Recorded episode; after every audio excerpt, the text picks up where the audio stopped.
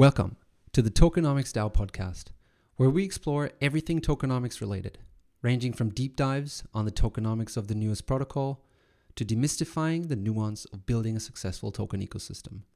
Our goal is to bring awareness to the importance of tokenomics and the crucial role it plays in defining the success of a protocol, helping make tokenomics relevant for everyone, builders and investors alike.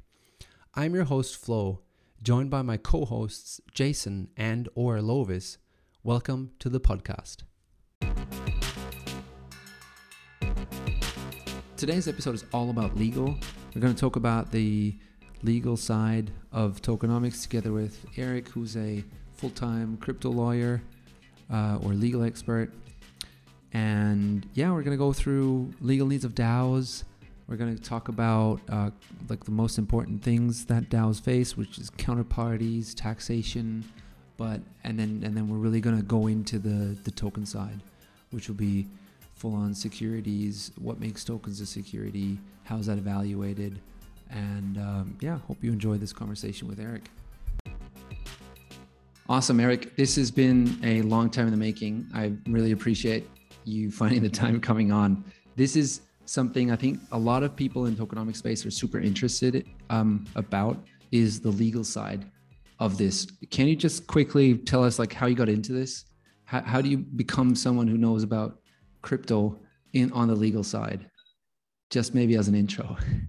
Sure, thanks. Yeah, well, it's great to finally connect. It, it has been a long, uh, a long time in the making. Um, sure. So I'm a lawyer, and uh, how do you end up here? Uh, by by working in it, right? By being a contributor, and well, there's a couple paths. That's my path. So I uh, began to contribute in a DAO in Bankless DAO, where I was one of the original founders of the Legal Guild, and it that just led to a series of other spaces like to practice and then you discover people have legal needs and DAOs have legal needs and then there's contracting with the real world and bit by bit both collaboratively and then sort of uh, solo, you know, solving these problems. Uh, some cases, they're not that complicated. In some cases, it's very uh, ambiguous and obscure. Um, and uh, and as you go, it just feeds itself. So you become like oh, yeah. more known, more in demand because everybody says, "Oh, that guy solved my problem," right? So the and and so today I practice exclusively law um, in crypto both for companies that are decentralizing or for DAOs uh, that need some legal advice. Okay. So I've been part of Bankless DAO for a while too. And like, and I think like this whole DAO space, that's what fascinates me the most in general in crypto at the moment. So maybe we can start with that, like with these legal needs that you described. What are some of these typical legal needs that we have that that you come across with with these DAOs? Yeah, so the most common one, the most early, the earliest voiced one was uh, wanting to transact with the meat space, right? So having a counterparty. Mm. So whether you wanted to have a booth at ETH Denver, or you wanted to uh, make merchandise, right? You want to make merchandise that says your DAO on it, and you want to sell it in your DAO, like uh, the same as you would jerseys for like your frisbee team or something. Um, you know, and then they realize they need a counterparty or they need a credit card. And in most DAOs, or at least a year ago when they were starting out, people would front the money, right, themselves. And then they'd usually get a reimbursement from, you know, the DAO or something. And I mean, that was fine when, you know, the fronting was $400 or $500. But when the fronting is $25,000, all of a sudden there's nobody around to do it or people become uncomfortable it's interesting that people become they're fine with a small transaction they become uncomfortable they don't question the legality of something if it's a hundred dollars but you know if it's a yeah. eight thousand dollar transaction all of a sudden they're worried about all sorts of things like whether their income like they're going to be have a tax event whether like they so everybody backs off and all of a sudden they're looking for a solution like how can i um, interact with the uh, meat space, really, the IRL. And with a counterparty, is that if you can't find one that's willing, right? So I guess I'll start right there, and I'll just say, from a legal perspective, there's no legal requirement on the other side of an agreement that there be a company or something, right? As long as you trust that person. So this is all about trust. Yeah. So if a counterparty is willing to do business with the DAO, they're willing.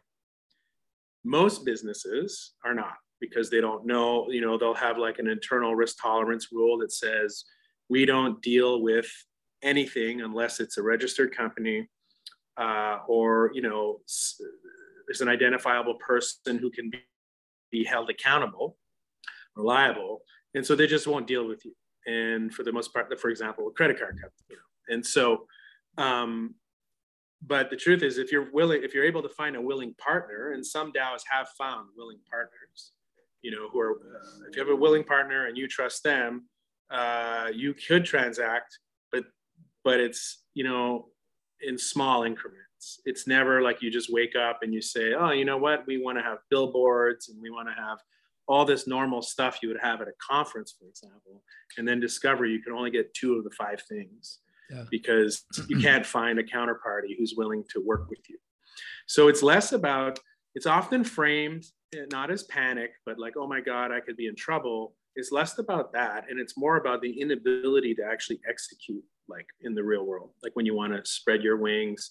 If you wanted to get an, uh, an office storefront on a main street, you know, that said tokenomics DAO and have people come in and walk in and sit and listen. And uh, it would be difficult for most real estate companies to be management willing to rent you that space if you were a DAO.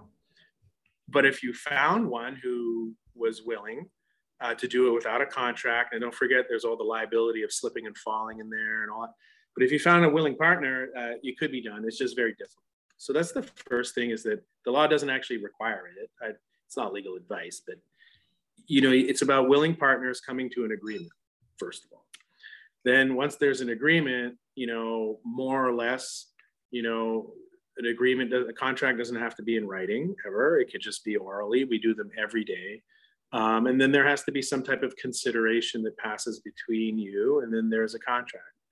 Um, now, enforcement of the contract is something else, right? So if the contract's not enforceable, some would say, well, it's not a contract at all because why have it?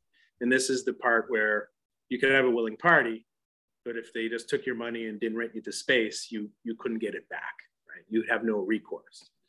So that that's the the biggest one, the actual biggest one. It's not people looking for tax advice. It's actually this. The next biggest yeah. one is everybody running around wondering they're uncertain about the taxation uh, tax treatment of various composable transactions uh, like in defi for the most part there's good tax guidance for basic transactions almost everywhere right so if you just bought bitcoin held it sold it almost everybody knows how to report that. Like it's not complicated. Even your regular bookkeeper or accountant will know that, and they're willing to do it. This is another big one. Finding a bookkeeper or an accountant that's willing to do crypto accounting yeah. is quite a challenge, even at the business level. I work with big companies who have millions of dollars of transactions, and it's very difficult to find an accountant or who's willing to say what the rule is and then if you find one they're busy they can't take on new clients and so everybody else is kind of waiting but circling back to most people um, as painful and annoying as it is uh, but they do understand like what i would call the most basic tra- ta- taxable events and basic transactions in crypto and it doesn't matter if you're in the us or canada or europe it's the guidance is there where it becomes complicated and ambiguous is you know in some of the um, composable transactions, like in DeFi. And uh, and there the rules are different everywhere because in some places a cryptocurrency is a commodity, in some places it's it's not, and and and so the treatment's going to be different all over the place. And um, so there it becomes a little ambiguous. What I've told uh, anybody who I deal with is just be consistent, right? Because the chances are that the person interpreting your tax return has any knowledge about crypto is very low. Yeah. So what they'll be looking for is something that they understand, which is consistency. So if you always say that you took the average price at noon, make sure you took it at noon, right? you know, yeah. when you're rebuilding, right? Because they'll just see that. They'll see it's consistent. There's no reason to think that it's sneaky because one was in the morning, one was in the evening. You know, like if you're, you know, you don't have the exact numbers and you have to rebuild something. So just always be consistent. Consistency will usually, even in the regular tax uh, review, consistency is usually more important than the actual substance, right? Because uh, they just want to make sure that they're always getting a fair amount that they're due. And if it's ambiguous, they just look to uh, generally uh, that it's consistent. And if it's consistent, it would be fair. So that's yeah, an element yeah. of that. Um, so that would be the next one, the tax treatment. And then of course the third one is everybody wants to launch a token and then they just always, they want to know whether it's a security specifically in the United States. Apparently nobody seems to mind if it's a security elsewhere, although it can be because there's security laws everywhere. Um, and they tend to be focused on the US uh, uh, application and the regulations. And part of that is because it, it is an aggressive enforcement, or it can be, and um, more so than say some other countries. It doesn't mean other countries don't do it, um, but it would be quite egregious, you know, for these smaller countries to make big worldwide actions. Um, uh, usually something that's you know really based in fraud and wrongdoing. Yeah, and like the U.S. is by far the biggest market, right? Like the well, it is. Market yeah, participants in crypto currently are yeah. U.S. based. Yeah, or citizens or whatever. Yeah. yeah. And so and so yeah, that, that would be the third one, and uh, yeah. in in that order. But if you didn't participate in a DAO ever, uh, you would think that it, the security one is number one, but it, it's yeah. really not. Yeah. It, it's actually how to transact yeah. with the real world is the first one. Yeah. Uh, um, then also how, like how to get a bank account mm-hmm. if you can. Um, people do that. Like, I mean, you can just start a company.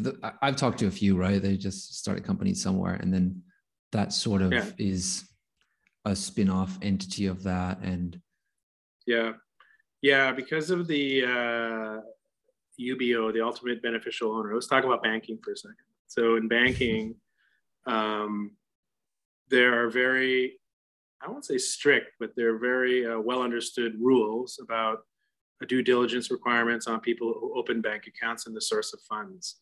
And it's entirely at the discretion of the banker. So even if you have everything in order, they can say no. Uh, it has to do with the appetite set by the board of directors and you know the shareholders about whether it's uh, an area they want to play in or not, basically. Um, so that's the first thing. Uh, in order to have an ultimate beneficial owner, you usually need to have like a company, right? They, the bank wants a counterparty. So if there's wrongdoing, they can they get sued. They can pass it on to somebody. Party, and yeah. so one way, um, one way DAOs are getting bank accounts is by setting up, like you said, a small entity somewhere, whether it's for profit or not for profit. Doesn't really there's a few little differences there, but you just set up something very small that has a very singular purpose.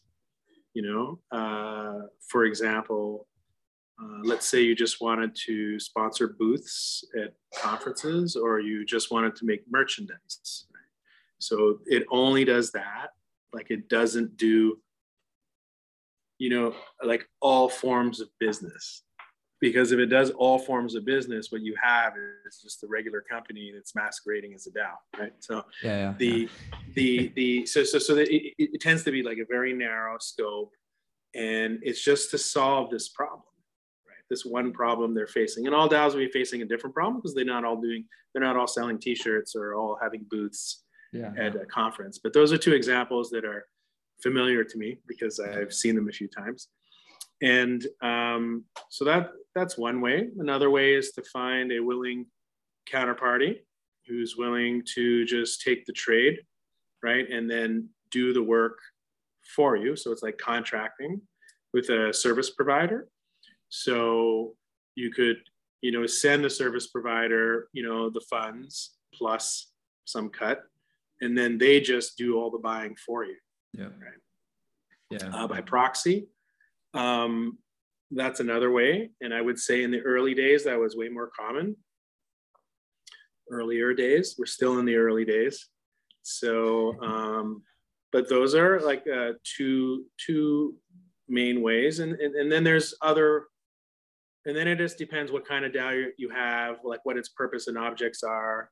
Because if it's a for profit, whether it has a foundation association behind it, whether it's a pure DAO, those will all vary a little bit. You know, for certain, yeah. if you have a big foundation with billion dollars in it, the foundation will take care of all that. You know, so it just kind of depends what your what your you know the the output of the DAO is, right, and its ultimate aim, and we'll kind of decide what to do.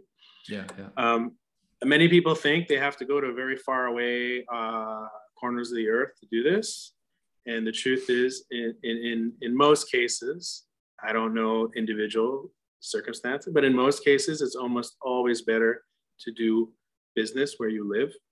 Um, it's hmm. always cheaper. It's always yeah. easier. You, you might have a level of compliance. It's interesting. People say, well, I don't want to do that because they don't want to have compliance, right? Like they'll say, I don't want to pay a 15% uh, sales tax on everything or something and have to record that. Yeah. The truth is, you just find a bookkeeper that you pay them $100 a month or 200 and they just do it for you. They take care, yeah. They take care of it. So it's transparent anyway. But the likelihood of, uh, I'll just say that it raises no eyebrows to, I call it the plain sight solution. I've had dozens of clients who recoil at the idea that you would put this little tiny entity that does very little uh, and you would put it in plain sight and get yeah. like a normal bank account from like a name that you recognize. Mm-hmm. And uh, and I tell them all the time, it's it's way easier because you're in 100% compliance with everything, and and and you're in your home territory. There's no uh, unknowns. Like you know, you have to trust somebody in a faraway land that they're not gonna give away your secret or or like it, it's usually better to do it right where you live. Yeah. Um, but it de- depends on the again the scope of what it is you're trying to do. But the yeah, plain sight yeah. solution, I think, should always be considered. And it's also a lot easier to demonstrate on inquiry. Like, let's say your tax authority came knocking and said, Hey, I'm curious what you guys are doing. You can just show it all. And they yeah. go, Oh, okay, it, it, works. And they, they mind their Seems own like business. business. Yeah. Yeah. Yeah. If it's in a faraway land and it's obscured, uh, they keep asking more questions. Yeah. And, if you, you get know, this so, thing, that always kind of sounds suspicious, right? Yeah, and certain, yeah, and of course, certain offices in certain countries, like whether it's Germany or Canada, or U.S., there's always people work there for decades, right? So they always have it's a personal bias. Like, yeah. you, know, you could just be at the desk if you're in Panama and you land on the desk of the guy or girl, woman that hates Panama. Uh, all of a sudden, you know, you're on the top of the pile. Yeah. Sorry about that. I. Yeah. Yeah. Okay. Um, and and so yeah, it's just something to think about. So um, the next thing is uh, liability. So it's a common topic. You hear this all the time: DAO wrappers, liability. Uh, you could be liable. Uh, you could all be liable as partners. I never met you. I'm one of 15,000 people, but I could be liable and so on. And I would Personally, say there's a lot of, th- there's a lot of that out there. Um, I don't want to say that it's uh, never or not happened, but to my awareness, it's not actually happened yet. DAOs are not that new. Um, there, it depends what you're doing, for sure and it depends uh, the same way just in, in, in, in, the real space what is it what it is that you're up to and, and how are people participating? So every circumstance will be different but one thing that you'll often read is it'll say uh, the advantage to being incorporated somehow is to sue and be sued. And i often tell clients i said i've never heard uh, people who ask i say i've never heard it as an advantage to be sued right? Yeah. um, the one thing it does do, so it comes like as a double edged sword, right? There's two sides to this. One, you're able to pursue other people, but also you're now a lightning rod, right? They don't have to file like difficult explanations to prove. So if you look at the BZX um, lawsuit launched in California, uh, statement of claim, it's full of all sorts of, I would say, difficult to prove out claims because they're, they're not even sure themselves. So they're just throwing a bunch of words out there. Somehow this is a partnership. Yeah. I'm not sure how, but the judge is not going to figure it out for you. You have to prove it's a tall mountain to climb. Yeah. But if you were just registered somewhere, they would just say, I'm suing them because they're exactly, registered. Yeah. I picked that company. So, so it works both ways. Like the, the, there's two sides to this. One, there's a lightning rod to attract trouble. Uh, the the flip side is that you could pursue someone if you needed to. It's inevitable that frictions will happen and people will be disappointed and want to founders will leave angry and want to sue the other founder and yeah. all that kind of stuff. That's normal. It happens in the real world. It'll happen in DAOs. But at least at the moment, the DAO space um, is one of m- more of collaboration, I would say, than the than the um, commercial space. Mm-hmm. And I've already dealt with two or three incidents where a disgruntled early contributor was leaving and you know they're not friends anymore and yeah. they want to have their tokens that we're going to vest in the future but so there's a big dispute and you know i tell uh, everyone you know you're better off to just uh, you know painful as it may be like do you want do you still want to work with so and so no so well you'll be working with them Stop. for the next three years yeah. if they're suing you so yeah. you know like uh, you'll be better off just you know pay them or give them something make them feel and let them go and yeah. uh, and for the most part people are really amenable to that because the flip side is is painful annoying uh, it's taxing and it's always lurking and so it's true in the real world except in this mature suing like a commercial space um, you know it's like the first go-to. You go to first base you sue somebody. Yeah. And uh, and and and once you get people who are experts at it they're not really negotiators. Years ago i took a, a negotiation course at harvard the certificate and it was really interesting. They said only 7% of all lawyers that they collect data have ever taken a single course on negotiation and i thought it was really ironic because people rely on lawyers to to negotiate. Yeah. And for the most part they just dig in and they they call it you know they call it um, vigorously you know defending the rights of somebody which yeah. which is a code for digging in and refusing to do anything. Exactly. And uh, making a step yeah. towards the other side. Yeah. Yeah yeah. And so yeah. um uh so you know collaboration settling coming to an agreement that nobody likes but it brings brings the problem to an end is I think a little more prevalent in the DAO space for now, which is mm-hmm. kind of helpful. Yeah. So on the, I guess like obviously I'd be most interested in the token side as the tokenomics DAO is, and it, even though you say like that's not the highest priority in in these issues within DAOs, but or the legal needs within DAOs, but I'd say it's certainly one that there is a lot of trouble behind, right? And that's because of securities.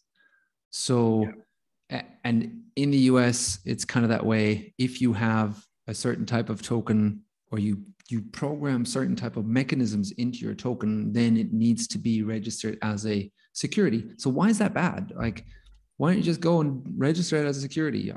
I've, you know, what I've understood, it costs quite a lot of money and is a, uh, a tough process to go through. So I can understand why they would avoid it, right? Um, but like, yeah, why is it bad? And like, what makes something a security? Maybe we can go through this Howey testing together. Yeah, yeah, yeah. So you're right. So the distinction between the first legal things and the security is the risk, right? The risk is much higher on the security side as opposed to, you know, getting a credit card or a bank account solving these operational problems because the counterparty is the government right, with you know theoretically endless resources. Hmm. and so which can just end end your endeavor because it can bankrupt you. Just just responding. You never have to get to your day in court because you may not make it because it's so expensive. Um, so the risk is very high. And there's a couple of things i guess that jump out at me. So you are right. So the cost of joining the club is very expensive right? Like to file a registration you know to make the applications then you have to wait for approval. If you look this morning um, Avanti Bank, Custodia now, uh, just sued the US government because they've been waiting for their bank chart, crypto bank. They've been waiting for a bank charter for, I don't know, I feel like I saw the CEO on TV in the first week of the pandemic, right? Because they're not, they're not issuing a decision. Yeah. Yeah. It doesn't take two and a half years to make, up your, to make up your mind on a one page form, right? Mm-hmm. And so, um, so the, the, the, there's a bunch of frictions and it's very expensive to register as a security. Right? Um, and if you don't have the kind of money, they're going to force you to become a security because you have to go out and raise it, right? Yeah. So uh, it's kind of like a little bit of a, a catch 22. There's a couple things about a security I, I, I want to share, which is um, people describe a security as a thing, and, and it's not, it's an opinion, right? Security is a made up legal fiction, and it's an opinion. And, and over the last hundred years or so, uh, wherever you may live, um, different courts have taken each like infinite number of scenarios and decided whether something is, in their opinion, also a security or not. And so if something has already verbatim, fact for fact, been you know declared a security uh, by a court, um, then it is. So you can be comfortable knowing that it's uh, it, what you're doing is probably security and you should probably be registering because it's already been decided once in 1930, once in 1950, once in 1970, once in 2005. You're not going to be the exception. Um, but if no decision has ever been rendered on something that you're doing and it doesn't fit squarely into the exact same fact pattern, then it may or may not be a security, right? On the opinion of a court of competent jurisdiction.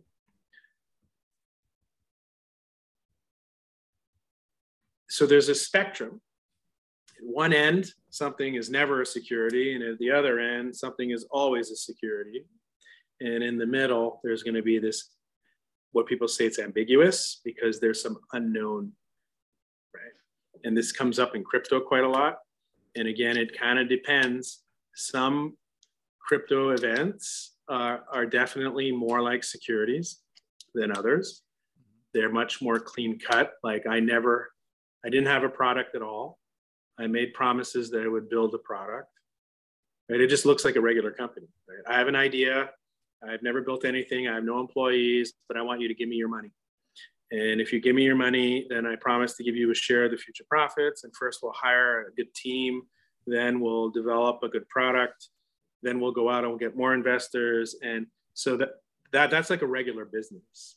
And that sequence of events is is already in existence but not all crypto uh, activity looks like that, right? And so um, some crypto activity is just like a utility voting token, right? It only it has like it may have a monetary value, but it's a membership. You have kind of a not-for-profit going on, like it could be traded, but you know the idea that it usually goes down i always find quite interesting That you know for the most part most crypto is not really going up and uh, um, it can go up periodically you know and it's separate from from like the native blockchains right and um,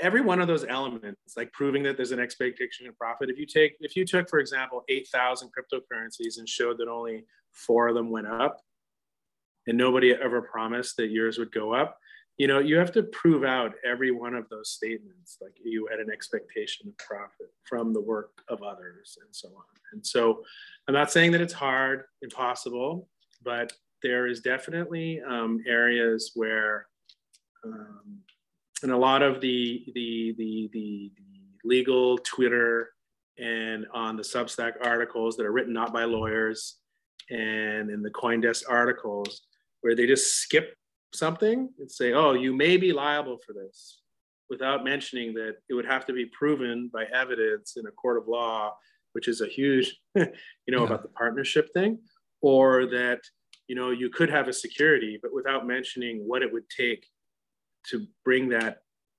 opinion over the line to say it was a security. What I often tell, and the sorry, go ahead. Yeah, like it's like maybe let's maybe let's take a step back and go and go yeah. through this real quick, right? There's this Howey test, and this Howey test is like, um, I think it's from like the 1930s or something, like quite old, and it has these criterias with which you like you basically answer. And you mentioned a few of these, right? Maybe we can get, quickly go through that um, before we go to that go to that next step. Sure. So um, I'll start by saying that uh, I practice law in Canada, and it's a U.S. test. We do use the same test here. It's not called the Howey test, but not all our decisions are the same. The principles are similar, and the principles are going to be similar in Australia and elsewhere. Um, any legal test, not just the Howey test, eventually, uh, usually a Supreme Court to settle any confusion comes up with legal tests, and they're usually procedural step one, step two, step three, and then they'll say, and they're conditional. If the first thing exists, then the second thing must exist. And once all these things are present, then the test is met or the burden is not, you know, met. And the Howey test is a test. So that's what it means. Um, and the Howey test um, has a number of parts to it. Um, and, you know, and for the most part around crypto, everything focuses around the uh, expectation of profit and uh, derived exclusively or solely from the efforts of others.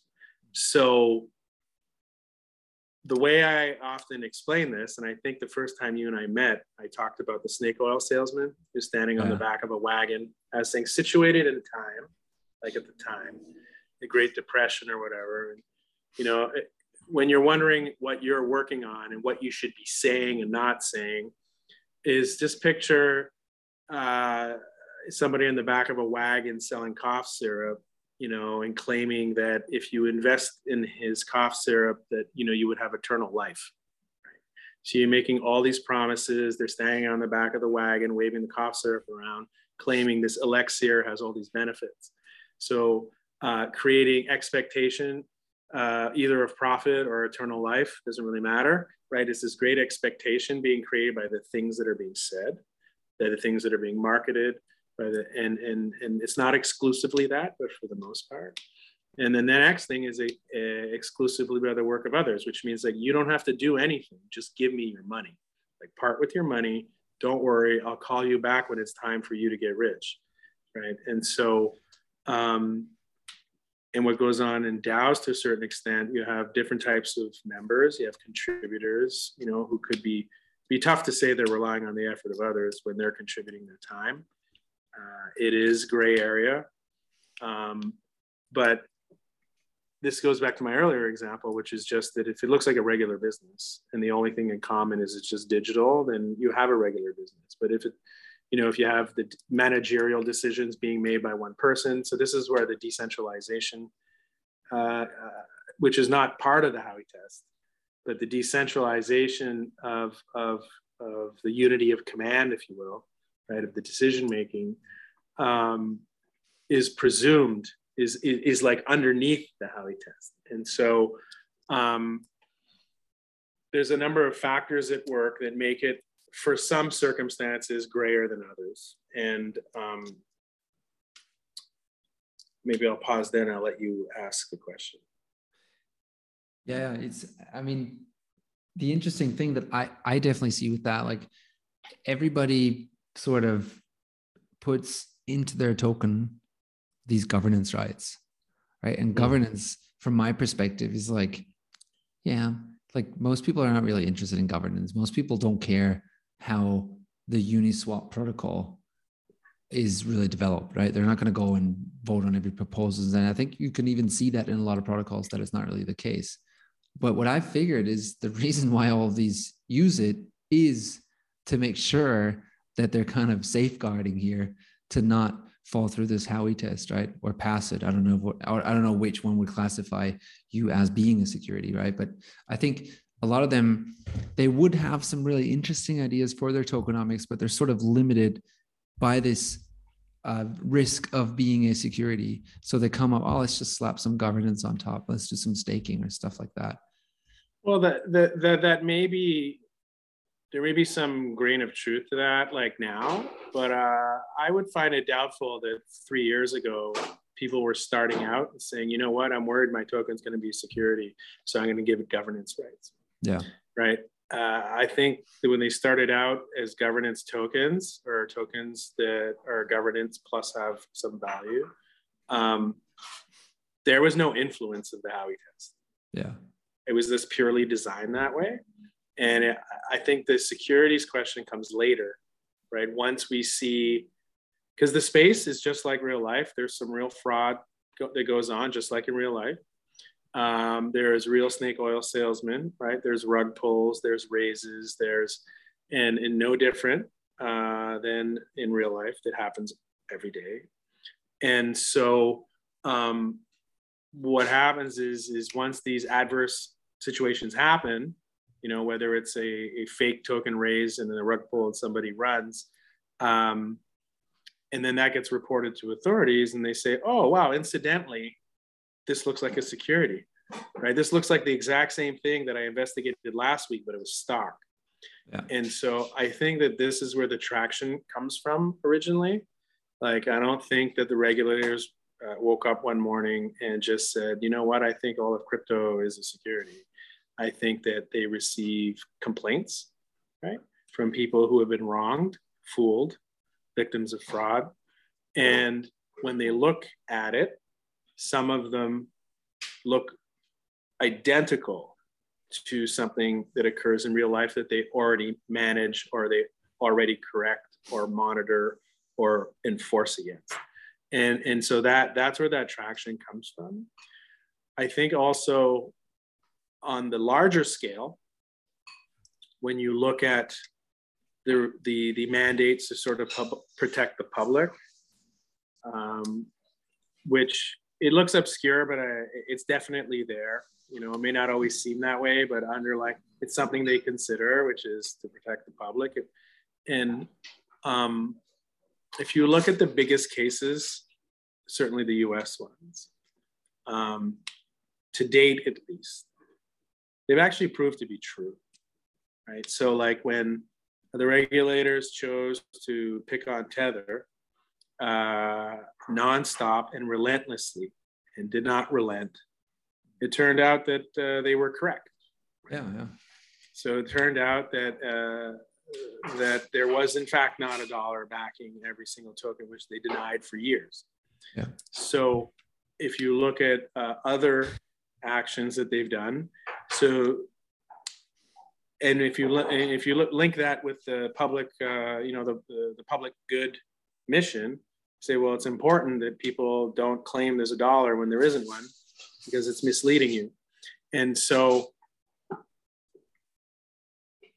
I can't speak for every action that they've enforcement action that's gone on for the last couple of years, but certainly the ones that I read, the ones that they publish, are almost exclusively ones where in the end they were actually correct right and so um, it's not that they're going after every single person or DAO or token that's out there. It's that um, to a certain extent, they receive a complaint or they see something that doesn't make sense, uh, they have a mandate to take some action on it, right? And then what happens is they run out of steam or gas. When it falls squarely in their uh, jurisdiction, they do something about it. And when it falls unsquarely out of their jurisdiction, so the Chastain case is interesting in OpenSea. I don't know if you saw that there was no sec- mention of security in any of it. They char- he's charged with wire fraud and uh, money laundering for front running token sales. Oh, okay. But it had nothing so, to do with security. No, well, like, but but but if you front run and sell stocks, you're not money laundering. You're violating securities laws because you're insider trading. Oh, and oh, okay. And so you know, to me, and it's it's hotly debated. You know, I had t- Twitter conversations with colleagues who don't share my view. I said, hey, look, it's very clear. If, if they thought for a second that they could uh, pin a securities violation on, on this person, they would have. But there's not a single sentence in the entire thing about front running uh, token sales with yeah. insider information. Instead, they charge them with wire fraud because you know it has to go through the wire, and so they charge them with ordinary, like justice criminal fraud. Probably because ordinary could, gar- right? yeah. Ordinary garden variety, not a single mention of security.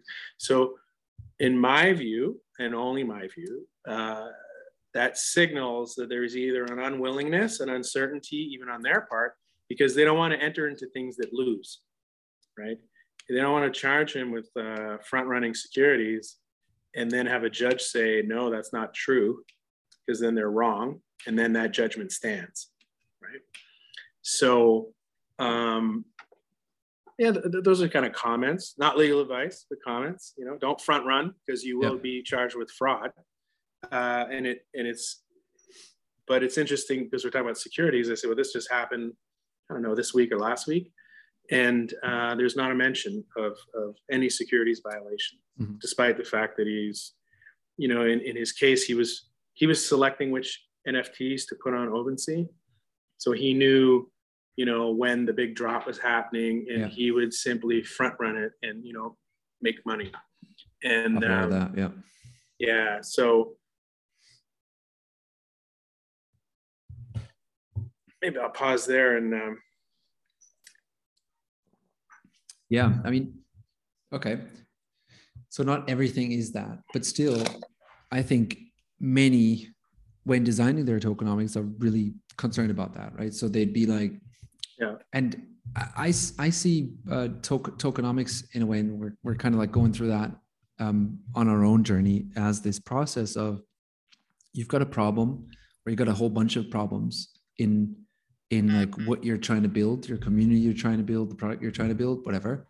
And you're gonna do try to solve these problems with certain incentives. So you might go, oh, um, we want uh, we want all these random people that work in our DAO, we want them to really focus on this long-term thinking with our client. We want to make sure that the client um, is is like served well, um, is happy at the end, and we'll even get a reference at the end. So how, how do we instill that? What kind of mechanisms can we use to to sort of like build that up? And then you come up with some mechanisms, perhaps, right? You'd say like, okay for every client project that you do because they're all strangers right we don't have any employment contracts between them they just are in this dao so what can we do maybe we can for every project that they do we can we can they'll have to lock up a certain amount of money and that then can be um i don't know taken away from them if they if they if they don't do that so i think it, i think basically of this whole tokenomic space as you have all these different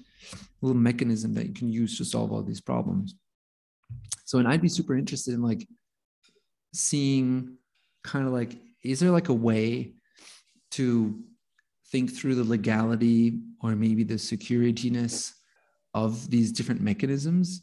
Because eventually, a lot of these mechanisms you can turn into a token, right? You could that, that they could become tokens that become certain mechanisms within the tokens but then i'd want to know okay like don't touch that like don't do something yeah. like dividends but like maybe call it like that and then you'll be fine or do this and then you'll be fine i think that's what a lot of people in in designing this are, are like really like struggling with and and maybe like how can you pair these to still be okay you know that maybe we can talk about that a little bit um your experience in and what you've yeah. seen yeah so um there's a couple interesting things that come to mind. I've worked with a uh, real estate, fractionalized real estate DAO, mm. and they were uh, doing, and, and it's like a multi-level, multi-stage because you know there's a property, and then there's yeah. like I'll call it a sub DAO, and then there there's a bunch of moving pieces, and with the money flow, and it was really kind of interesting to when they showed it to me,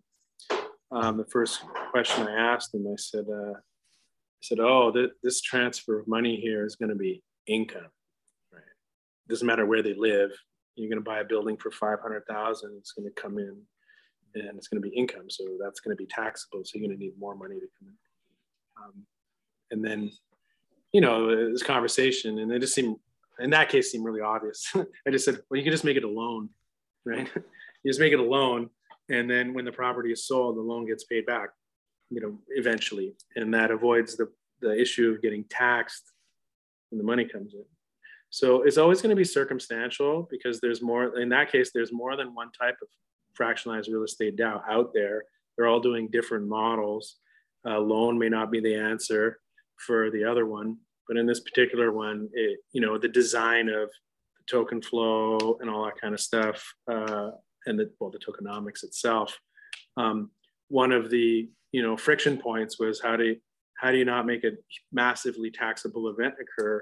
And the answer was just just make a loan and code it, like code it into the code that it's a loan, that it's reversible, you know, and then it goes back. And there's a trigger that happens, and that there's some kind of yield that's paid on it. And um, the other example that uh, came to mind when you were talking about that is for DAOs not to rush into the token.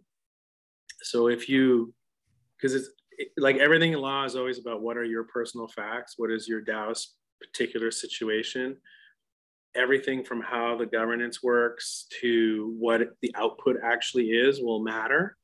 And that's why the answer for one will not be the answer for the other. And in DAOs that don't have a token yet, they have an advantage that they can figure out what it is they actually need to incentivize without when the token just exists everybody says let's use the token for this. Let's use the token for that. Let's use the to-. right? There's not a really lot of thought in the design and planning that goes along because you just have a token. And if you operate your dao like on the uh, crawl walk run principle where you know at first you only have 12 people or 20 people and you agree that you will get a token but there's going to be a six month period and we want to come up to 200 people or 300 and then you will discover through your arrangements what needs to be incentivized what is the real product that you're putting out what's the demand for it and therefore what characteristics your token needs.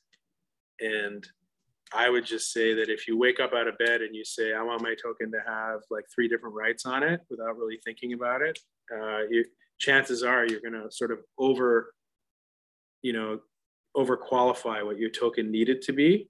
And anytime there's unused functions of something, you know, it's like leaving, uh, you know, um, wire open wiring in the back closet, right? Like there's uh, power running through it. There's no caps on it, and uh, nobody's paying attention. And so those things can come up to bite you later. Um, because nobody because you created functionality that was not necessary and it wasn't used and nobody's thinking about it the next thing you know it could be that functionality itself that makes it a security so um, cautious design is the other thing that came to mind um, when you were talking about uh, you know uh, governance token and just designing the tokenomics of how the flywheel is going to work. Yeah yeah. Increasingly i'm a big fan of like reputation. Um, it's coming up a lot. Me too and i feel like reputation and tokenomics uh, eventually will have a place together. Right now they're kind of separate concepts. But i feel that like um, because reputation can be counted in tokens also that uh, there could be a there where, where there's so many ways people are under development to reward contributors yeah. um, that uh, are not direct, I'll say cash compensation or cash substitute compensation. Um, and that those developing ways are looking more and more interesting about how some of them are, are less and less on that spectrum. They move away from the security, you know? Mm-hmm.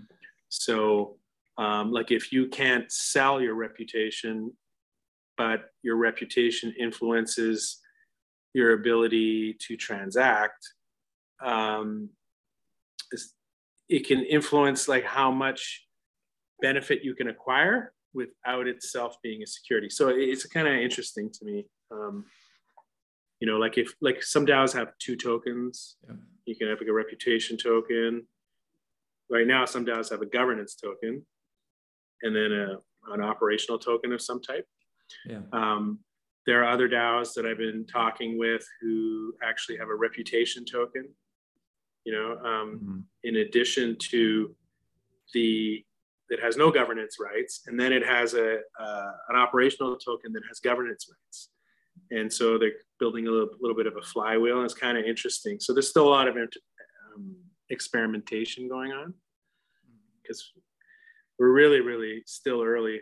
I mean, we're going to hear this for the next five years. Be, yeah. I saw, I was in New York a couple weeks ago uh, presenting at a thing called Crypto Nexus, and they had a slide and they showed the, internet adoption, you know, the iPhone, when the internet and all that, basically on a one for one basis on the exact same, you know, they have the exact same yeah, um, yeah. Uh, chart. Uh, we're 12 years away from the iPhone in crypto. That's incredible. Which is the first smartphone, you know, because we didn't have, I'm old enough to know that we didn't have a smartphone. We just had a flip phone that dialed. And, uh, um, Me too, yeah. and and that it took like I still remember the first person that ever showed me when I was sailing on a boat. They're like, "Yeah, look, we were visiting." And it was like the fun, coolest man. thing. We're like, "Wow!" And then all the apps did was they poured beer, you know, yeah. they make cups of beer, and like there was like nothing really. But um, um, true. But it's all normal now. Facebook didn't exist. Yeah, uh, yeah. all that kind of stuff. So uh, we're, we're still really, really early in the experimentation phase of a lot. And I would just say that um, everybody needs to get some kind of legal advice at some point. Yeah. Uh, people call, call me every week. Uh, about 30% of the time, I give them a couple of free nuggets and I tell them they don't actually need a lawyer because yeah. they're worried about something that's not real. Um, and then uh, the other time is they've already built an entire metaverse and already sold land. They've already done all of that and never mm-hmm. talked to a lawyer before. Yeah, that's the opposite and, end. Yeah. yeah, yeah, yeah. And so uh, you're like, okay, and then it's, you start asking questions like, where do you live? You know, and, and so, um, and in some cases, because they didn't expect to be successful and oh, there's okay, some lessons yeah. there, right? So they just thought, yeah, we're going to do this, we're going to do this, and their things taken off. And yeah. now they're, I don't want to say they're frightened, but they're nervous yeah. because, you know, they've never had a million dollars in a wallet before. Yeah. You know? and most people never will. And, and they're like, whoa, maybe we should talk to a lawyer. Yeah. Right. Because they were through, unbeknownst to them, they become very successful. And it turns out everything they're doing is actually like in the security realm, you know. And, so and, is it often too late then? Like what do these guys do? I, I would say it's never too late. Mm-hmm. Um, it's never too late. Uh, it varies by country. There's always some type of voluntary disclosure, right? You're always able to come forward. Most countries have some type of amnesty. I won't claim that the US does, but usually if you've not paid your taxes, you haven't administratively complied with yeah. some administrative rule, there's usually a uh, amnesty channel of some type to come forward, uh, and then make it right. And yeah. and and unless they want to make you the example, they usually don't uh, give you penalties either. And um, but uh, one thing I do want to say because I don't know what time it is, it's coming to my yeah, mind. we've got like a couple of more minutes, but yeah. Yeah, it's just I wanted to sneak in something here, which is about which is uh, that you can be run afoul securities laws even though you don't have a security, because making false claims, right? Like you know, pumping something mm-hmm. that's not real and and claiming it's a security, right? Yeah. So uh, also runs afoul security laws. So you know what it end there's that and then there's the piece of advice i give to every single project which is i say have really good disclosure Yeah. so like if because there's a difference between a criminal offense and an administrative offense Mhm. an administrative offense is is usually a fine right and and if you've made money you can usually pay the fine Yeah. and then the amount of the fine is usually based on how much money you made Okay. um, but a criminal, enough, yeah. uh, a, criminal uh, complaint against you is is really serious, and um, failing to disclose, right, is a is is is is not good. It's fraud, yeah. and so you could fail to re- register. I'm not telling people not to register. You can fail to register. It's an administrative offense in most Yeah. places. I don't know about every country, uh, but failing to disclose is fraud, right? Because you're basically lying about something.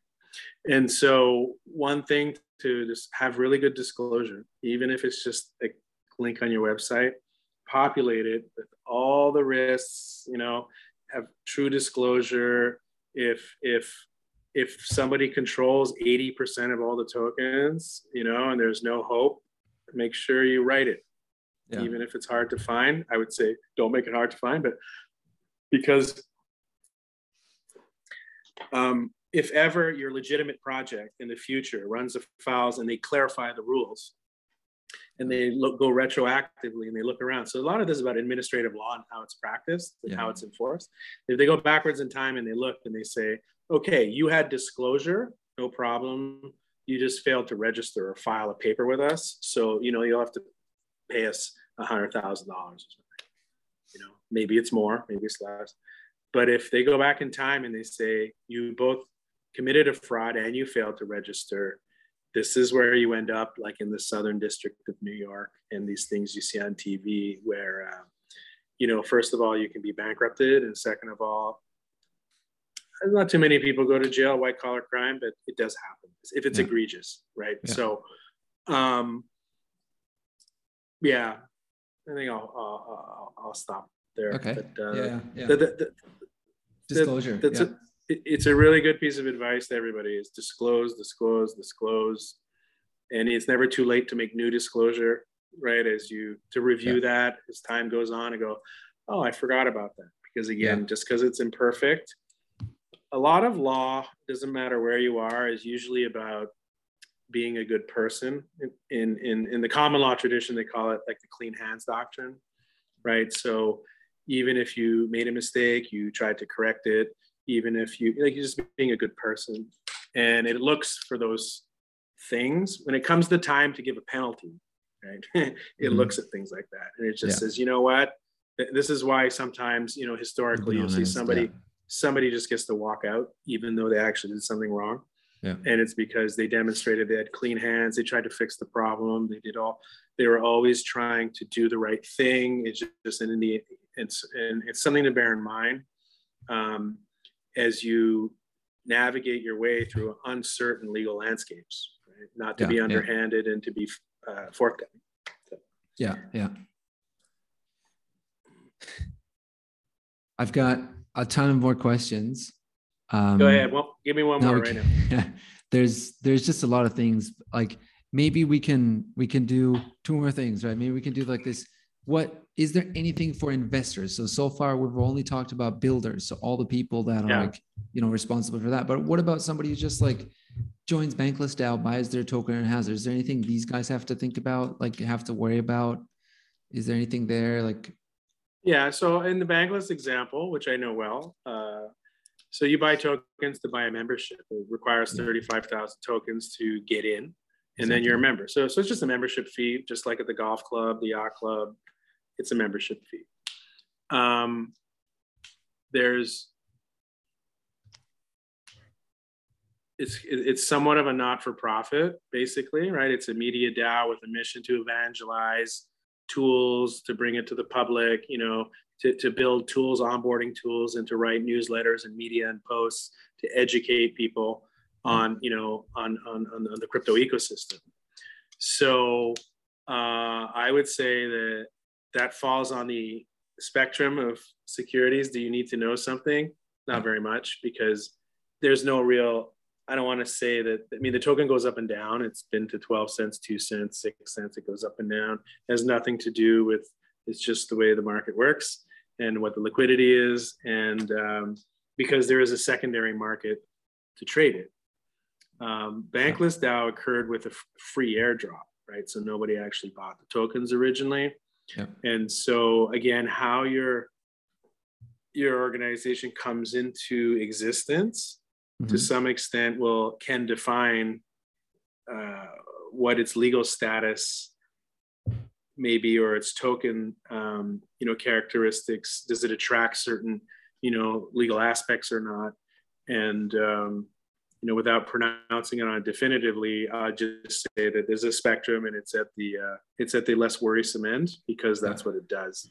Yeah. um, they and again this also goes to the practicality and the operation operational part of the law which is do you go after uh, small fish or do you go after big fish that actually break the law right? So where are they going to put their resources and um, you know it'd be different if bankless was uh, putting out like anti-government um, attacks on very specific people 24 hours a day seven days a week you might find that it, it, it, it attracts the attention of the wrong the people you don't want and they'll try and figure out a way that, to make it a, a security right Yeah, yeah, yeah. uh, you know, as part of it is what are you doing? What's your output?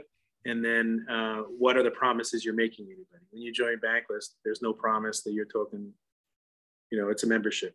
So yeah, uh, people get paid or get get rewarded in bank tokens, and you can end up with hundreds of thousands of them, uh, no doubt. Um, but that just helps you vote to direct where the assets and resources of the group will go with more Yeah. influence. So um, it's maybe maybe not, you know, um, there's certainly financial protocols out there that are are are, are more interesting and and dicey Yeah, about yeah. you know because you know they they one for one um you know have a like perpetual option you know on something on something. Doesn't really matter Yeah. what it is. It's a perpetual option. It's a derivative contract. Derivatives are actually the word derivative is actually spelt out in the securities act right in almost every country. So what most people may not know is that in the act in the regulations there's like a long enumerated list any loan any you know any derivative contract specifically all the things that exist in law and then it says or an investment contract or Oh, okay, contract for the investment of money. And it's this Howey test the investment contract uh, only comes at the it's like a catch-all that just says just because these all these items that exist in banking credit that already exist letters of credit all these things already exist and they have very specific legal meaning.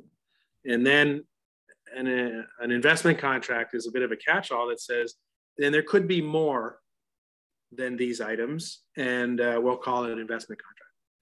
And then so the test is really are you an investment contract if you're not one of these things?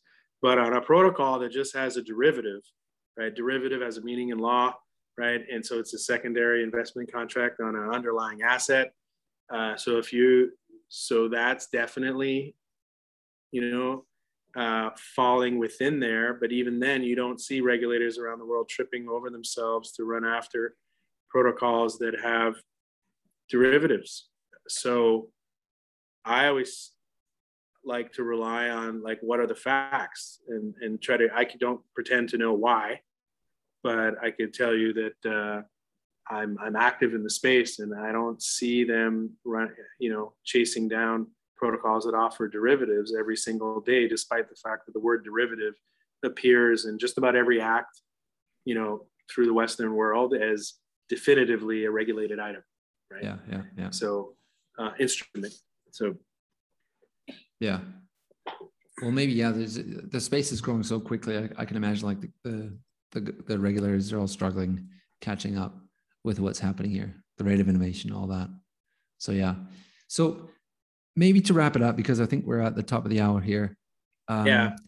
Where can people learn more about this, can find more about this? Are there any good resources? Can they follow you? Do you do you publish, write anything? Um, I uh, myself, I don't publish anything. I wish I did. I have lots of great thought leadership pieces in my head, and I never have time to write them. It seems, um, and some of it's very counter, not counter position, but just uh, I like to say it has an air of reality. It's this bit where I say, "Well, I don't see anybody attacking this," so yeah. I call it the air, air of reality test. Um, so I don't like publish anything myself, but but but I am out there. I'm I'm Rotorless at Telegram, Rotorless at Discord, Rotorless at Hotmail, Rotorless. So I'm kind of easy to find. We'll. Um, yep. And um, the best resources. Uh, recently, I had someone from the World Bank approach me, and they asked me for the best resources to learn more. And I actually told them, like, to keep abreast. I just I, I told them to uh, subscribe to two things: Forefront and uh, and uh, and the Bankless newsletter. That's good. You know, if you subscribe, Forefront has those curated articles. They're so good. They search the, the whole web for you. They give you five. They're, they're every single one of them is thought provoking. Mm-hmm. And then uh, and you know the Bankless newsletter kind of has like what's hot in the news this month. Pretty good, you yeah. know, and yeah. and it's pretty good deep dives. And if if if you're just starting out and you want to understand the space and you understand the different things that are going on, the different things that are being built, and the different ways of thinking that are out there. If you just read those two things, you don't need to read the rest. You know. Yeah. And, uh, yeah. That's how I feel. Cool. That's great. We'll leave. We'll leave it with that. Um, appreciate you for coming on. on. Thanks, Eric. Yeah, yeah. Anytime.